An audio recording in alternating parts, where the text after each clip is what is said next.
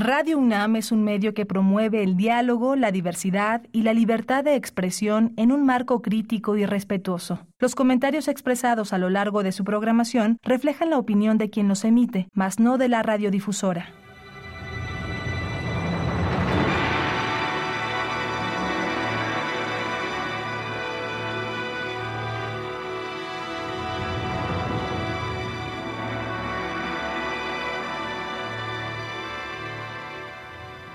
Radio Universidad Nacional Autónoma de México presenta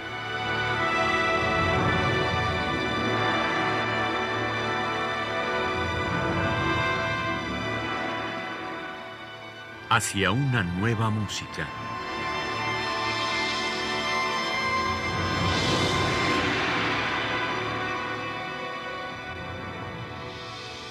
Programa a cargo de Ana Lara. Muy buenas tardes, bienvenidos a Hacia una nueva música. Soy Ana Lara y tengo el enorme gusto de tener frente a mí, aunque estemos lejísimos, a Eduardo Díaz Muñoz, gran amigo y gran director de orquesta. Muchas gracias, Eduardo, por darme este tiempo que yo sé que es muy valioso para ti, sobre todo en estos momentos que tienes tantísimo trabajo. Al contrario, Ana querida, un placer finalmente después de no sé cuántas décadas de haber planeado esta aparición en tu célebre, celebérrimo programa. Muchas gracias por la invitación otra vez y un verdadero placer estar aquí contigo. Bueno, y, más aún porque tú y yo fuimos muy cercanos a Daniel Catán, que es justamente el motivo que nos reúne el día de hoy y la próxima semana también porque yo no quería dejar de compartir con los radioescuchas un trabajo que hicimos los tres, en realidad, durante muchísimos años, que fue grabar muchas obras de Daniel Catán. Pero yo quiero que me digas cómo fue que tú conociste a Daniel. Mira, Dani lo conocí cuando llegó a México después de su estadía, su prolongada estadía en, en Inglaterra y bueno, fuera del país, en Estados Unidos y en Inglaterra y habrá sido 1974, 75, cuando llegó al conservatorio a unirse a los esfuerzos de Mario Lavista en el taller de investigación y composición. Entonces ellos dos estaban encargados del taller y así fue como lo conocí, porque entre varios de mi generación, entre los que estaba Javier Álvarez, por ejemplo, eh, ingresamos a ese taller de investigación y composición y yo nada más estuve un año. Y eso porque Daniel de alguna manera fue quien me corrió. porque me decía, ¿y tú qué haces aquí? Si ya compones y compones desde hace mucho tiempo, ¿qué te voy a enseñar? digo, hombre, tengo muchísimo que aprender, por favor. No, no, ya vete, vete, vete. Y entonces como a los ocho meses, digo, recibíamos consejos de los dos, ¿no? De Mario y de, y de Daniel, pero así fue como lo conocí. Y a partir de ahí, em, mm, su primera obra, la primera obra más bien de Daniel que descubrí fue eh, El árbol de la vida. Y quedé impactado con esa orquestación postimpresionista, archirromántica, una, una combinación maravillosa y muy bien, pues, ¿cómo te diría? Em, adquirida, pero emulada, metida en una licuadora en donde salía final. Sí, para, para lograr su, su, lenguaje, porque al final de cuentas, cuando escuchamos a Daniel, no dices, ah, es Puccini, o es Strauss, o es eh, quien tú quieras y mandes, Debussy incluso. No, es Catán. Tiene una firma eh, yo he llegado a la síntesis eh, mayúscula, que es para, perdón a los radioescuchas que no son músicos, pero la superposición de una cuarta aumentada y una séptima mayor a partir de la misma nota, digamos un do, fa sostenido y de do a si, esa es la firma de Daniel Catán. En cualquier inversión, fa, si, do, si, do, fa, en cualquiera y en cualquier tonalidad. Eso a mí me, me impactó muy duro y me identifiqué muchísimo con su lenguaje. A partir de ahí me convertí en su fan y curiosamente él después ya me diría que yo era el mejor intérprete de su música, que yo era quien mejor eh, la entendía. Y entonces ahí es cuando empiezas a entender, o para, por lo menos para mí, empecé a entender que por eso grabamos tanta música de él. Sí, porque precisamente había un clic maravilloso. Sí, bueno, siempre te llamaba a ti para, para grabar su obra. Bueno, el primer eh, la primera grabación que hicimos fue en 1991 y fueron algunos extractos de La hija de Rapacini. Cuéntanos un poco de, ese proyecto. Sí, como no, acabábamos de hacer el estreno mundial eh, de La hija de Rapacini en Bellas Artes en abril de ese mismo año, del 91. Em, yo me acuerdo que Daniel desde 1989 me había compartido que estaba, que su vida era la ópera, que por donde se quería ir era la ópera, pero que su primer um, eh, intento, que fue Encuentro en el Ocaso, no le había gustado y de hecho nunca me enseñó, el maldito nunca me enseñó esa partitura, porque decía que era su ópera cero, que esa no la contaba que lo que sí le gustaba era ciertas cosas musicales que luego eh, pues recicló y utilizó en otras obras, pero que como ópera dramáticamente era un fracaso, que no funcionaba. Entonces incluso él, y se la pasó diciendo toda su vida, que de esa ópera fue de la que más aprendió precisamente qué no hacer. Qué maravilla, ¿no? O sea, pero, ahí pero se presentó esa ópera. Sí. Sí, de ahí aprendió, claro. Y de ahí aprendió, decía, es que dramáticamente nada funciona, o sea, el libreto es una, es una tristeza, pero hay muy buenas cosas musicales, ¿no? Entonces, él consideraba que su primera ópera eh, fue La hija de Rapacini. Eh, y, él, y él decía, bueno, es que para mí tú eres el único que la va a poder estrenar. Yo le decía, Dani, yo solamente, en, en esos años, yo solamente he dirigido una ópera en toda mi vida. Ah, sí.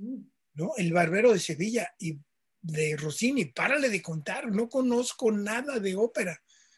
Bueno, conmigo vas a embarcarte en este proyecto y, en fin, este, la verdad estaba muy nervioso, me tardé como un año en aprendérmela, le dije, dame chance de más tiempo, me dice, no, porque ya la vamos a estrenar con el Centro Histórico de la ciudad y el Festival del Centro Histórico y Bellas Artes le va a entrar, en fin, muy emocionante, el estreno fue maravilloso, Em, Alfonso Orozco, pobrecito, cómo sufrió, porque nunca se pudo aprender, por ejemplo, muchas de las cosas, entonces improvisaba.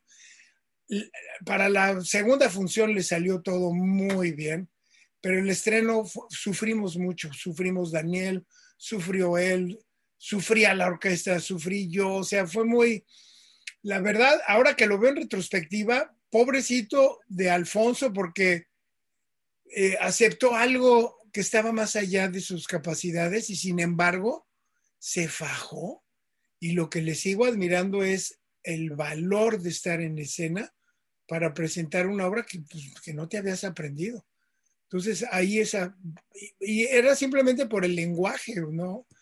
Este, o sea, precisamente una cuarta aumentada, pues le costaba trabajo, una séptima mayor, no se diga, una décima, eh, una novena menor, en fin todas estas relaciones tonales de Daniel, pero el resto del elenco, Jesús Suaste, eh, obviamente nuestra querida Encarnación Vázquez, em, y em, Nacho Clapés, por ejemplo, este, esta chica que hizo, una española muy simpática, que hizo el, papel de Isabela, hoy se me fue ahorita su nombre, al rato me acuerdo, eh, fue muy emocionante, además era esos años en donde este, Mario acababa de estrenar Aura, eh, donde Federico Ibarra estaba por presentar eh, Alicia, en fin, unos años de efervescencia en cuanto a la ópera maravillosa, Entonces, ser parte de esta creación, para, a mí me marcó, tan me marcó que años después,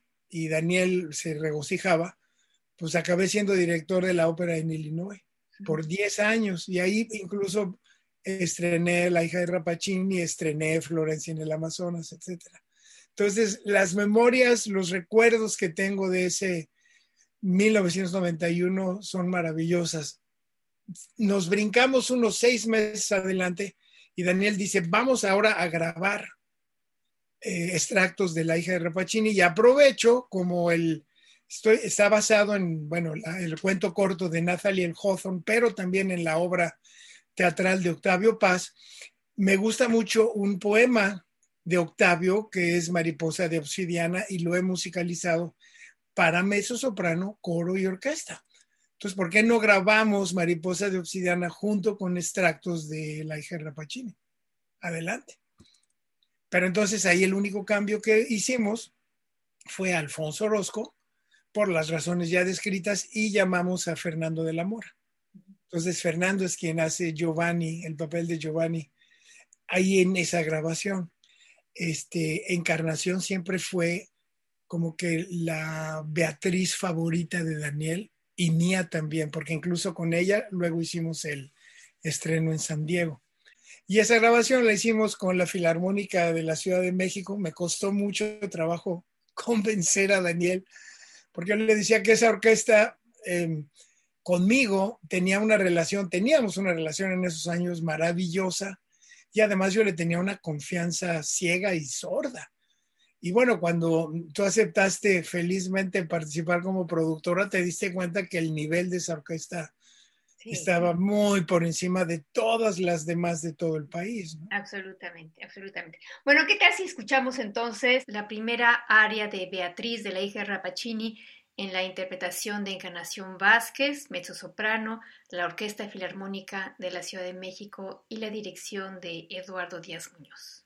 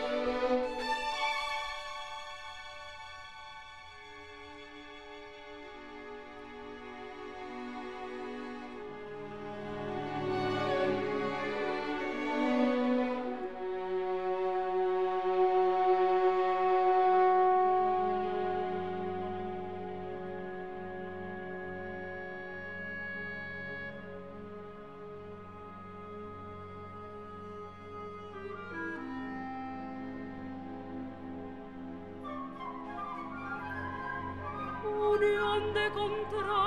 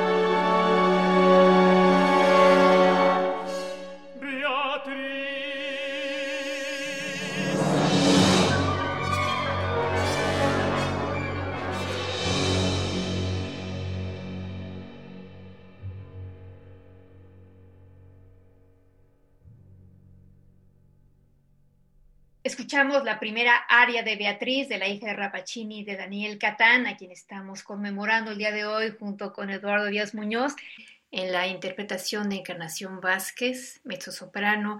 La orquesta fue la Filarmónica de la Ciudad de México y el director Eduardo Díaz Muñoz. La siguiente aria que vamos a escuchar es la de Giovanni. Cuéntanos dos cositas sobre ella. Fernando tuvo una actitud receptiva, maravillosa, entendió perfectamente de qué se trataba, esa añoranza ¿no? que le canta a su Nápoles amada, tan lejos de que se encuentra ahora en Padua, lejos del mar, aunque tiene un poquito de sol, pero y lo entendió de maravilla. Y en esos años, eh, Fernando empezaba a familiarizarse con el lenguaje moderno. Entonces le decía cosas como, oye Fernando, eso es una blanca, no una negra. ¿Qué quiere decir eso? ¿Más larga o más corta? Perfecto, más larga y ya. Entonces hicimos un clic muy bueno y, Daniel estaba divertidísimo. Y Fernando tiene un timbre de voz maravilloso y encarna además al personaje de una manera muy creíble, tan creíble como encarnación en literalmente encarnó a Beatriz. Entonces también los recuerdos eh, de, esas sesiones de grabación con Fernando y con, con Encarnación son maravillosos. Bueno, pues entonces vamos a escuchar el recitativo y arioso de Giovanni de la ópera La hija Rapacini de Daniel Catán con Fernando de la Mora, con la Filarmónica de la Ciudad de México y la dirección de Eduardo Díaz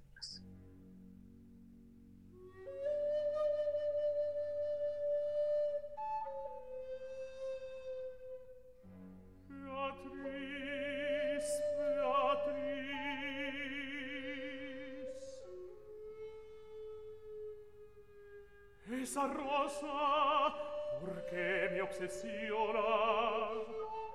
A esta distancia en esta luz no es posible que haya visto lo que creo que vi. Lo que juraría haber visto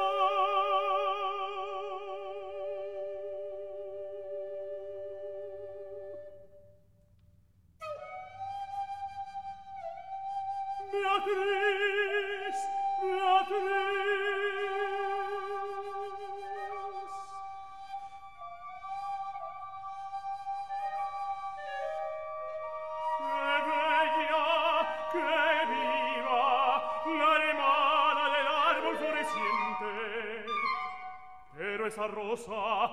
No, es absurdo. En esta luz, esta distancia, nadie podría distinguir una rosa seca de una acabada de cortar.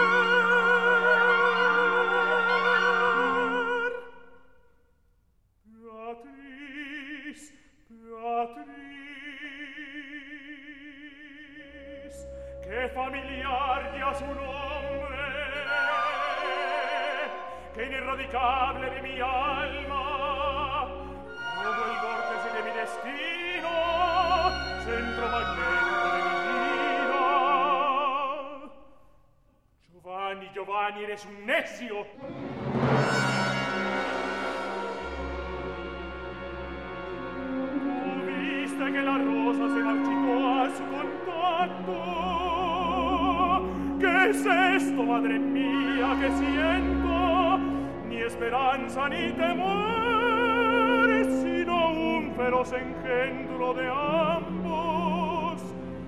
Fuego ya la pesca los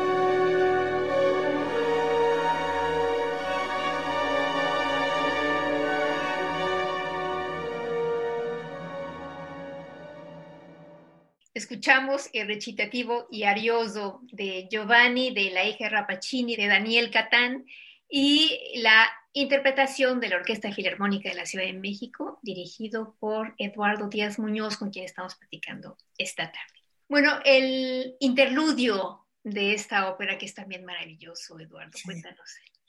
Tiene dos interludios, y, eh, uno por cada acto, y el interludio en este acto es cuando se da la transición de eh, el sueño de Giovanni hacia el jardín de Rapacini.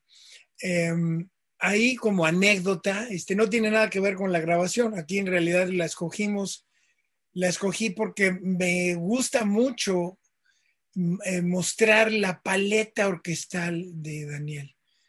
Que, em, para que el, radio escucha pueda em, pues ratificar que si bien tiene la influencia, como él mismo decía, desde Monteverdi hasta Alban Berg, todo, como decíamos, está ahí mezclado de tal manera y es él.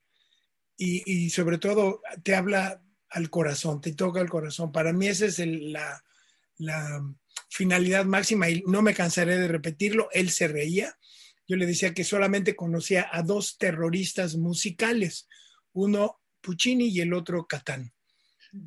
Y efectivamente así los concibo y así los percibo. Este es un momento de transición maravilloso en donde pasamos, digamos, de la vida real al sueño y Giovanni aterriza en el jardín de Rapacini, que es lo que ya ha estado fantaseando para poder conocer a Beatriz, de quien ha sido pues flechado, ¿no? Definitivamente.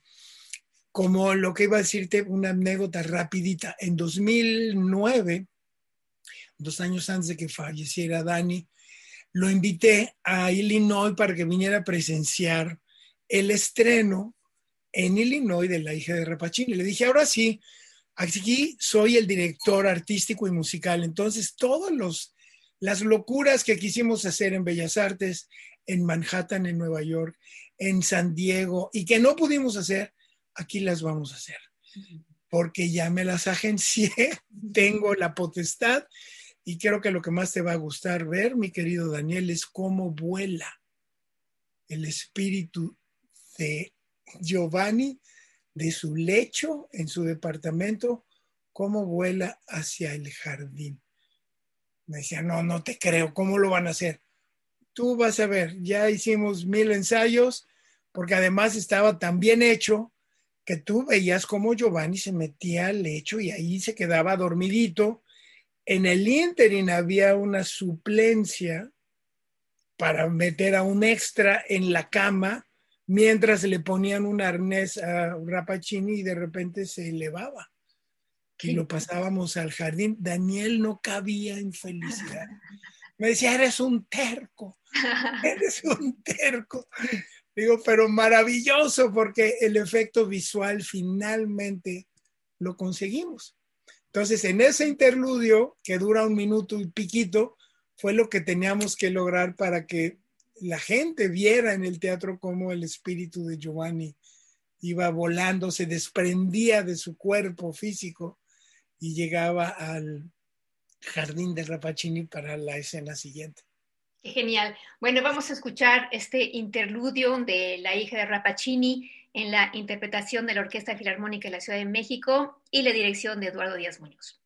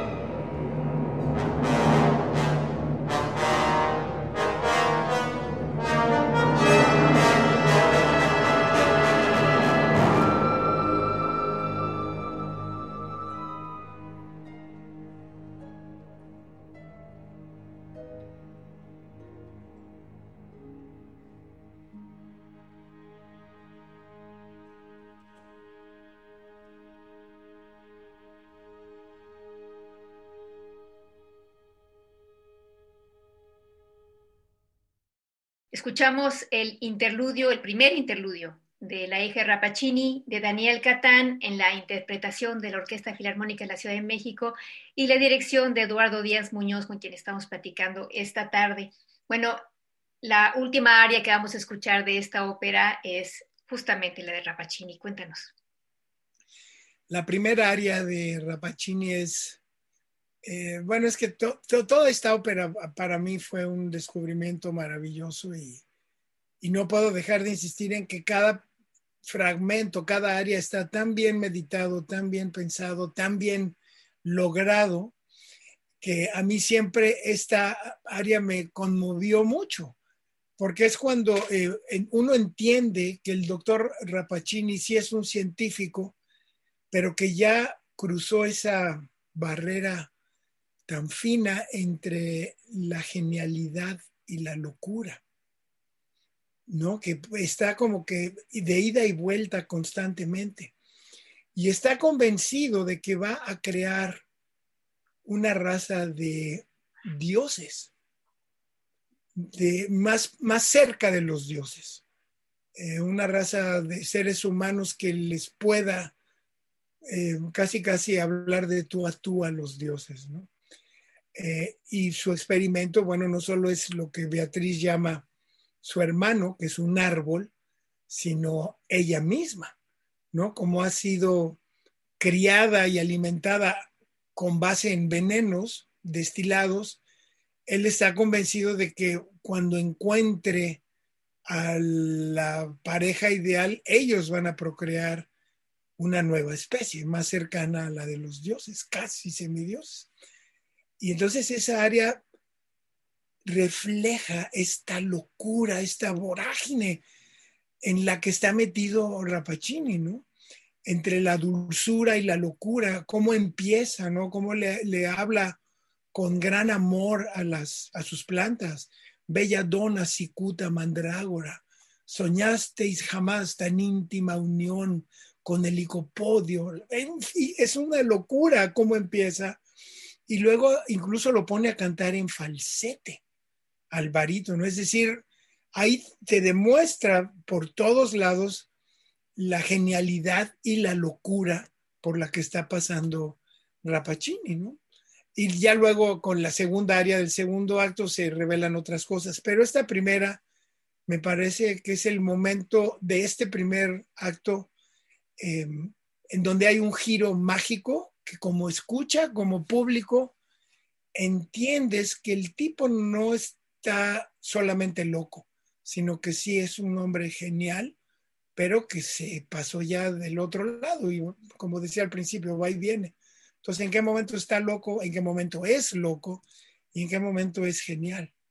Bueno, pues vamos a escuchar lo que nos dijo Daniel Catán con su música de este personaje tan fascinante. Vamos a escuchar la primera área de Rapacini en la interpretación de Jesús Suaste como Rapacini, la Filarmónica de la Ciudad de México y Eduardo Díaz Muñoz en la batuta.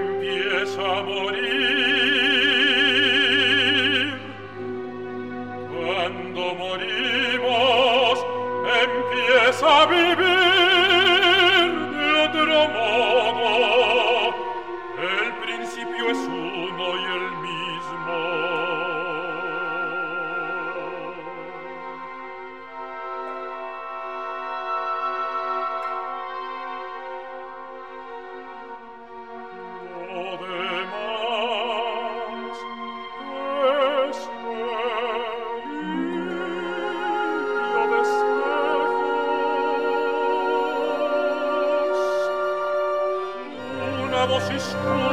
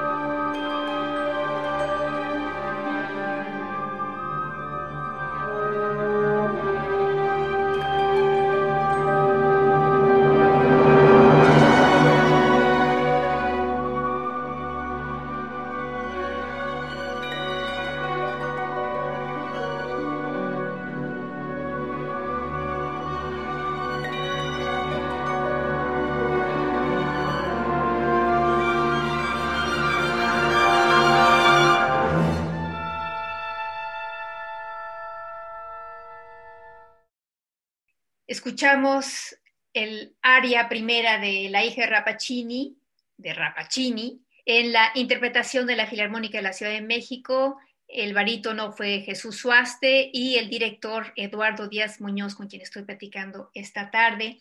Y bueno, ahora nos vamos a, otro mundo completamente distinto, que fue el segundo disco que grabamos en 1992 y que tiene una obra que para mí presagia lo que iba a ser después Florencia en el Amazonas, ¿no? Sí. Que se llama Tu son, tu risa, tu sonrisa. Cuéntanos de esta obra. Sí, es una, un, un ¿cómo, ¿cómo, podríamos decir? Una especie de esquerzo muy divertido. Eh, y como bien dices, Ana, querida, este, presagia lo que venía, lo que iba a venir, e incluso más allá, con su tercera ópera, ¿no? Con Sal si puede. Sí. Porque todo esto, la, anécdota que tengo que compartirles rápidamente fue que eh, cuando yo me fui a vivir a Miami en el 85, 84, diciembre de 84, estuvimos 85, 86, y Daniel de repente llegó de visita eh, y me habló, me dijo, es que quiero que nos vayamos a, a, ciertos lugares y que me, como él sabía que yo había sido rockero y que tocaba eh, un par de instrumentos, me decía, tú tienes que enseñarme cómo funciona esto de la salsa o de la cumbia o de la rumba, porque son ritmos que, claro, este, cuando los ves escritos se ven muy complicados, pero cuando los oyes son de lo más lógicos, sencillos, en fin. Entonces él estaba en esa transición de querer uh, asirse de estos ritmos, ¿no? Le dije, mira, muy fácil, en, Miami hay 10 mil lugares, vámonos a la, a la calle 8 y ahí vamos a encontrar cualquier cantidad de lugares. Y, y incluso, este, ahí yo tenía en casa unos bongoes, y entonces tocábamos los bongoes, de ahí le salió la locura de hacer, eh, de tomar clases de djembe años después. Entonces ahí yo siento que fue el momento en el que estaba haciendo como siempre su trabajo de campo, de investigación, antes de meterse a componer. Y, um, y, y pues le salió una, una, joya. Además de que el, el, el, juego de palabras en el título es maravilloso. Sí, bueno, vamos a escuchar Tu son, tu risa, tu sonrisa de Daniel Catán en la interpretación de la Orquesta Filarmónica de la Ciudad de México, dirigido por Eduardo Díaz Muñoz. Thank you.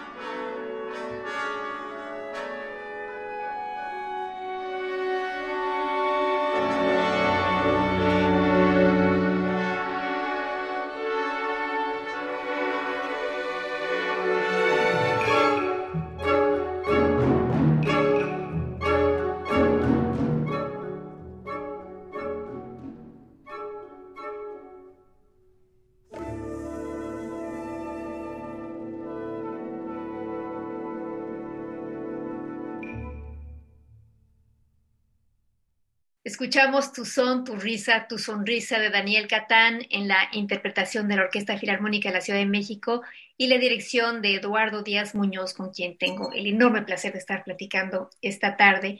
Y este, la siguiente obra que vamos a escuchar es En un doblez del tiempo. Sí, bueno, esta, eh, al igual que, eh, que Tu son, tu risa, tu sonrisa, la grabamos en 1992 que fue cuando estábamos haciendo toda una serie de música sinfónica mexicana maravillosa, que tuvo un gran éxito. Lástima que ya no se reeditó, pero bueno, acabamos haciendo cuatro volúmenes. Y Daniel Catán fue el único eh, al que incluí dos veces, ¿no? Que incluso hasta me decían de broma, bueno, que mucho cariño con Daniel, ¿o qué pasa? Digo, bueno, lo que pasa es que, pues sí, claro, mucho cariño y una gran amistad y una gran admiración, porque sinceramente eh, me siento, como decía hace un momento, muy identificado con su lenguaje musical. En un doblez del tiempo me atrapó cuando la, dirigí con la Orquesta del Estado de México unos años antes. Pero luego Daniel me dijo, este, estoy a punto de firmar, o creo que ya lo había hecho, un contrato con, con Hawks. Y, pero me están pidiendo que les dé una, edición de En un doblez del tiempo que no la tienen todavía. ¿Ok? Yo la hago. Oye, pero es que no hay dinero. Le digo, no, pero yo lo hago con mucho gusto. Como cuates, yo la edito. Dame la confianza. Y sí, me tardé como un mes en hacer una edición detallada, o sea, ya está limpiecita, cosa absurda a la hora de imprimirla se fue una nota chueca en la tuba, ¿cómo me acuerdo de eso? Que es un rey, debería de haber sido un mi, pero bueno, ya luego se corrigió. Y a partir de ahí dije, esta obra yo la tengo que grabar. Y em, para empezar, el, título es maravilloso, ¿no? ¿Dónde encuentras un doblez del tiempo? O sea, más que en tu mente. Eh, y obviamente en música. Y la manera de reflejarlo de Daniel es extraordinaria. Es una obra tremendamente difícil. Todo el principio ustedes van a ver, van a oír más bien, que se requiere de un gran virtuosismo por parte de la orquesta, sobre todo de la cuerda, pero en el principio, todo, todo ese principio es bravísimo. Y nos quedó bastante decente y, y bueno, sí te deja con una, con una sensación, a, mí por lo menos, de, de, logro hacia la mitad ya de la obra, de, este esquerzo, digamos, y hacia el final como un pues no, a mí me deja con cierta incertidumbre, a pesar de que lo que, se, lo que buscaba Daniel era transmitir cierta calma, a mí me deja con incertidumbre de ¿y luego para dónde? O sea, ya dimos una vuelta, dimos otra vuelta, hay varias vueltas, ¿no? En el tiempo y eh, me está dejando en un lugar que no me gusta. Bueno, pues vamos a escuchar en un doblez del tiempo de Daniel Catán en la interpretación de la Orquesta Filarmónica de la Ciudad de México, dirigida por supuesto por Eduardo Díaz Muñoz.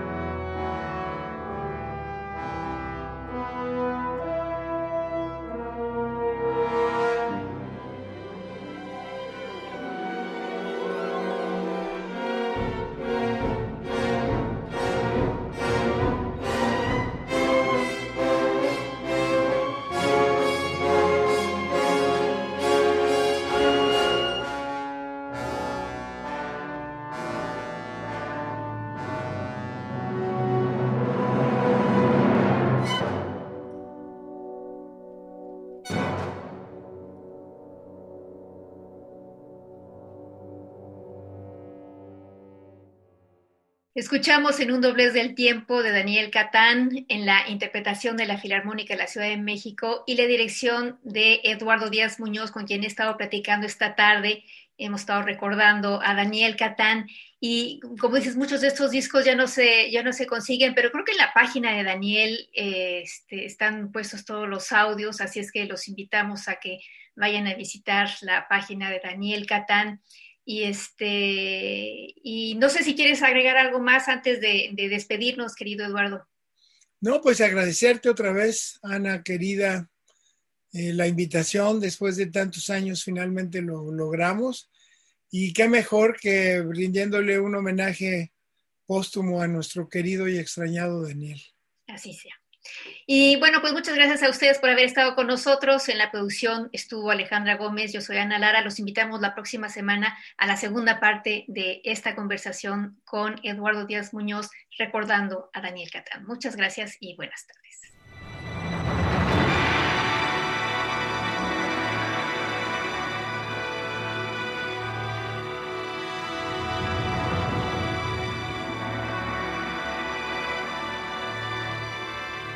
Radio Universidad Nacional Autónoma de México presentó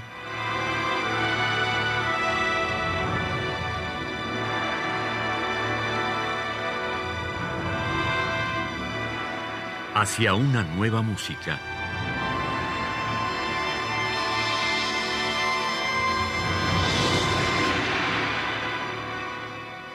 Programa a cargo de Ana Lara. Radio UNAM. Experiencia sonora.